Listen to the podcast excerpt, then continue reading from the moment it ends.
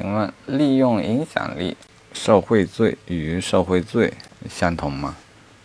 啊，他们是两个不同的罪名啊，很明显它的主体是不同的啊，因此若是属于以啊利用影响力受贿罪的人，则不可能再成立受贿罪。好，顺便说一下，利用影响力受贿罪至少规定了如下的情形：三八八条。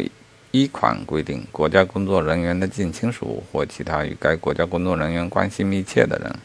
二款规定了离职的国家工作人员或其近亲属以及关系密切的人，利用其离职前原职位或地位所形成的便利条件，